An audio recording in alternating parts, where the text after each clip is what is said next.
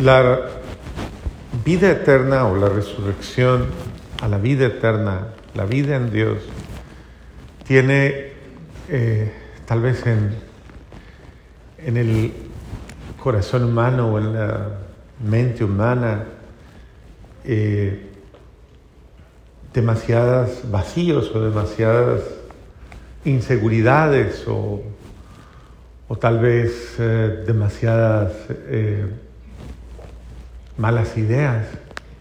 Yo conozco católicos que creen en la reencarnación. ¿Usted cree en la reencarnación? No. ¿No? ¿Usted cree que alguna vez fue por allá una vaca y que ahora ya evolucionó? Y que... ¿No? Bueno.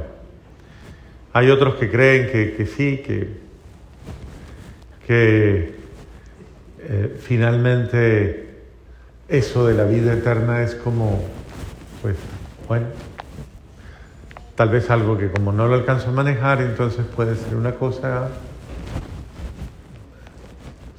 tal vez que me sobrepasa y sencillamente se vuelve una fantasía.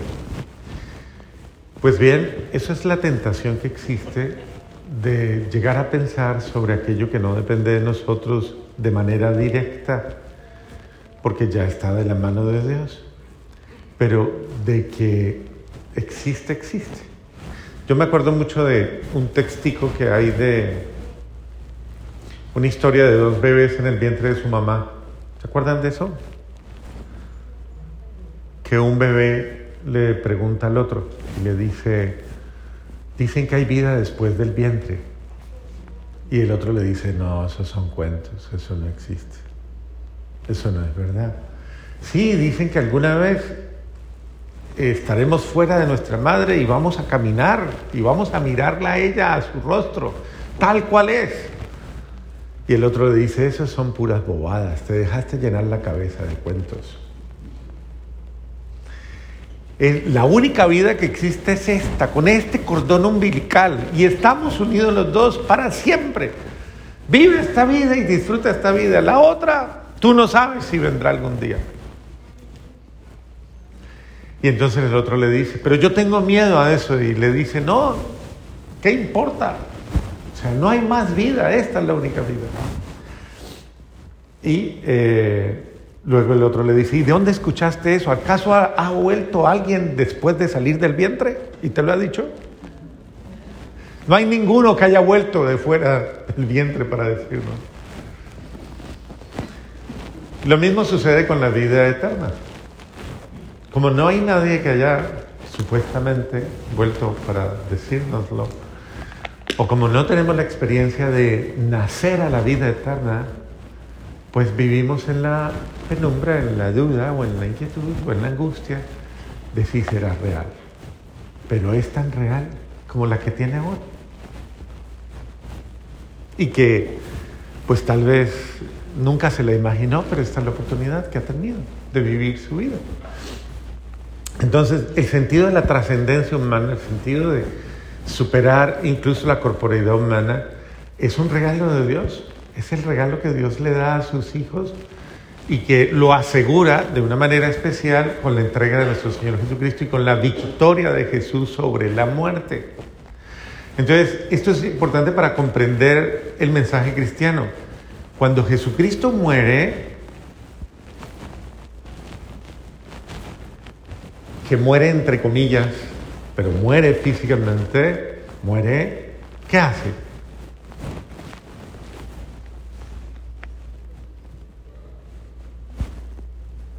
Cuando Dios muere, entre comillas, ¿qué hace? Eso, vence a la muerte. Eso quiere decir que nosotros no seguimos un Dios muerto, sino un Dios vivo. De hecho, cuando usted se pone a rezarle al Señor, usted no dice, no, no le reza a un muerto, o a la Virgen, usted le reza a una muerta, difunta María, ¿sí? O al difunto José, ¿sí? Usted le reza a vivos, vivos, vivos, porque están vivos, porque ya la muerte ha sido vencida. Cuando se muera su esposa, No, todavía no, yo sé que no.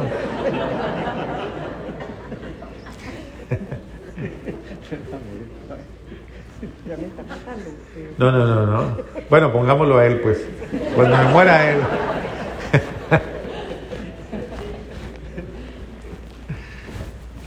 Piénselo, que se le muera, que se le muera su compañero, su compañera o con quien usted vive. ¿Se le murió de verdad? Cuando se muera, ¿se murió de verdad? Físicamente sí, pero espiritualmente no. Porque yo siempre sigo con uno hasta... ¿Usted siempre va a seguir con ella? ¿Hasta dónde? Hasta que muera yo también. Hasta que usted se muera. Y hasta que ella se muera también. Usted no se va a volver a casar después de que sea... No, no sabe, no sabe. Uno más joven, por ahí.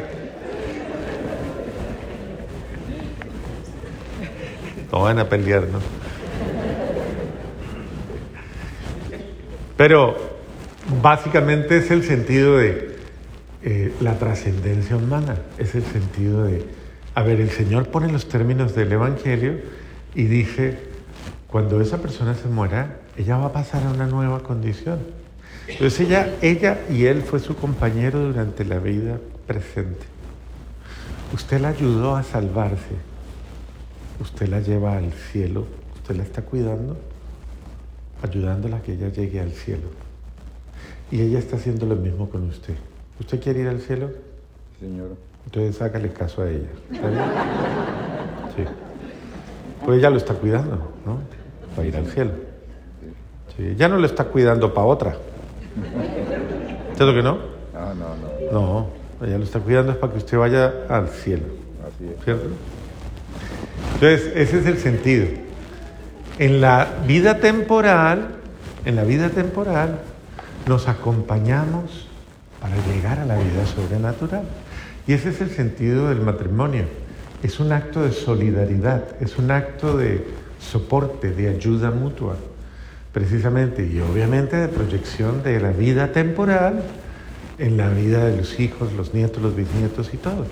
Pero usted ha sido, ha sido de una manera especial confiado a otro o confiado a otra para que esa otra persona que constituye una fortaleza maravillosa que se llama familia, le guarde a usted y le ayude a vivir de tal manera que usted alcance la vida eterna. Entonces, esa persona que está a su lado, esa persona con la que usted tiene la convivencia, que es su familia, es como su ángel de la guarda, que le cuida para la vida eterna. Y el Señor pone de manifiesto claramente, eh, cuando resucite, el amor temporal se va a transformar. El amor, este amor temporal, este amor momentáneo, que está fundado muchas veces en, en relaciones de dependencia o de interdependencia, este amor se va a transformar en un amor universal. O sea, la plenitud del amor será en usted. Y ese amor que llega a usted será un amor, o es un amor tan grande, es un amor que usted va a tener la capacidad de vivir eternamente en el amor sin depender de nadie. Y eso es hasta bueno, porque imagínese que todo el amor que usted ha soñado en la, vida, todo el amor que usted ha soñado en la vida, dependa solo de una persona. Todo el amor que usted ha soñado en la vida. ¿Usted se imagina? A ver, Fernando. Todo el amor que usted espera en la vida encontrar, lo, ¿solo se lo puede dar su mujer? Sí. Este se quiere ganar la loto hoy.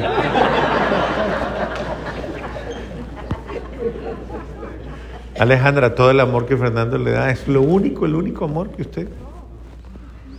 Ella dijo que no, hermano. Entonces, pensémoslo en un segundo. Ese amor que tenemos y por el que peleamos tanto, porque usted pelea por ese amor, ¿sí o no? Míreme, salúdeme, hábleme, dígame algo, dígame que me quiere. Si me quiere o no me quiere, acuérdese. Bueno, todo ese amor porque usted pelea todos los días y a toda hora. Ese amor un día va a pasar. Porque ese amor que humanamente nos damos no es completo, no es absoluto, es imperfecto. Qué pesar, hombre, ustedes tan ilusionados que estaban. Es absolutamente imperfecto, es un amor humano. Y no es que él sea malo, no, él tiene cara de bueno, miren. O ella sea mala, no, es que, es que somos limitados. El único que nos promete un amor que nunca va a pasar, un amor que nunca se va a acabar. ¿Quién es? Y ese amor verdadero es eterno, eterno, no tiene límite. Pero usted puede comenzar a vivirlo aquí desde ahora. Puede comenzar a vivirlo con un amor que supere su egoísmo personal, que supere sus miedos personales y que de verdad se abra al amor fraterno, al amor de otros que supere el miedo, que supere eh, tantas trabas que tiene, y eso es lo que nos enseña precisamente el amor de Cristo, porque Él quiere formar una gran comunidad de amor, y en esa gran comunidad de amor todos nos cuidamos y todos nos salvaguardamos. Y ese amor es el que hay que cuidar. Yo lo único que no debo perder es ese amor sobrenatural. Entonces, por ejemplo, si nos vamos a la, a la fidelidad, que es un pequeño detalle simplemente dentro de esa perspectiva del amor. Si nos vamos a la fidelidad, la fidelidad, ¿a cuál amor es? ¿A cuál amor? ¿Usted le va a ser fiel a qué amor? ¿Al amor terreno? ¿Al amor de Dios? Al amor terreno también, ¿cierto? Sí. Hay que cuidar el amor terreno, hay que serle fiel. Tenemos que decirlo porque pues eso es importante, ¿cierto? Pero en verdad, el amor fundamental, ¿cuál es? El amor, de Dios. Si tú le eres infiel al amor de Dios, ya le fuiste infiel a todo tipo de amor. Entonces, el primer amor que tú debes defender con tu vida, como los hijos de la madre Macabea, el primer y único amor con el que hay que, al que hay que cuidar con la vida. Prefiero morir antes que pecar. Prefiero morir antes que ser infiel. Ah, no tanto a mi esposo, no tanto a mi esposa, sino ser infiel al amor de Dios. Y eso es lo que hace el heroísmo de los macabeos. Dicen, quíteme los miembros si quiere, máteme si quiere, quíteme la vida, lo que quiera pero lo único que usted no va a poder es hacer conmigo es que yo le sea infiel al amor de Dios. Porque el día que yo mate, dañe, vaya contra el amor de Dios en mi vida, me estoy matando a mí mismo. Eso es un suicidio. Me estoy matando. Entonces, yo debo guardar con mi vida el único amor por el que vale la pena dar la vida el amor verdadero, el amor de Dios. Por eso Santo Domingo Sabio decía, morir antes que pecar. Morir antes que pecar. Y lo tenía muy en claro. Y decía, estoy dispuesto a dar la vida por el único amor por el que vale la pena dar la vida. Entonces, si usted, le voy a dar la fórmula, incluso para las que quieren conseguir marido o mujer, si su marido ama a Dios por encima de todas las cosas, por encima de usted misma, o por encima, su mujer por encima de usted mismo, ese o esa es un muy buen marido. Porque ese y esa sabe que el día que le falte a Dios, ese día se suicida, ese día se mata a sí mismo. Porque su fidelidad a Dios es tan, tal, que esa persona sabe que no puede defraudar el único amor que le ama verdaderamente. Entonces, estamos llamados a una fidelidad, un amor que nunca acaba, que nunca muere, que es el amor de Dios que es para siempre. Y si yo me inspiro en ese mismo amor, yo también debo aprender a amar, amar el amor verdadero y dejar de andar buscando fantasías en la vida.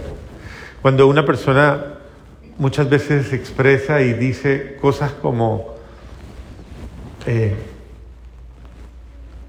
bueno, padre, pues yo ya no voy a, voy a, voy a volver a la iglesia, o no voy a volver a, porque conseguí mujer, porque conseguí marido.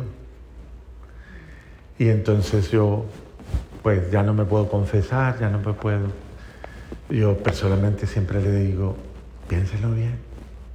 Y más bien haga un alto con esa persona con la que usted quiere construir un hogar y háganlo bien, háganlo bien. Que es que él tiene un matrimonio anterior, ella tiene un matrimonio anterior. Y yo sí, resuelvan eso, vengan y hablemos, aclaremos. Si eso tiene forma de resolverse, resuélvalo. Pero no pierda el amor verdadero por un amor temporal. Todo tiene solución y tenemos que buscar la manera de solucionar pero no traicione el amor verdadero por quedarse con un amor temporal. Su amor temporal le falla y usted se quedó rindiéndole culto a un amor. Entonces, esa es la explicación de muchas de estas realidades con las que nosotros debemos aprender que Dios nos está invitando a no vivir fantasías, a no vivir mentiras, sino a vivir la única realidad, el único amor, lo único que es verdad. Y ese amor no nos va a separar nadie, ni siquiera la muerte, ni siquiera la muerte. Yo ahorita que estaba leyendo el Evangelio, yo pensaba, cuando el Señor estaba diciendo, eh, es que se casó con uno y se casó, se casó e, ella con ellos con ella, el uno, el otro, el otro, el otro, el otro, y, y ninguno dio descendencia. Algo le pasaba a la señora, ¿cierto? Porque finalmente se murió ella, pero ningún marido pudo. Entonces yo pensaba y decía, pensamientos humanos. Y otro pensamiento humano, cuando, estamos, cuando estábamos escuchando que dice Jesús, es que allá en el cielo no va a ser así, ustedes no se van a casar. Y muchos que llevan tres matrimonios descansados dijeron, ay, voy a estar libre y tranquilo en el cielo. Bueno, pues mire cómo Dios despeja. Cuando lo entendemos, muchas confusiones, muchas dudas y nos lleva precisamente a pensar en el único amor por el que vale la pena vivir y por, el que estamos unidos. Ese amor que Él nos da es un amor que debemos construir, incluso no en relaciones solo de pareja, sino en relaciones de familia. Este amor es eterno, este amor fraterno, este amor de hermanos, este amor de familia, este amor nunca muere, es un amor eterno. Así que estamos construyendo una realidad de amor que nos guarda en la tierra y también en el cielo. Amén.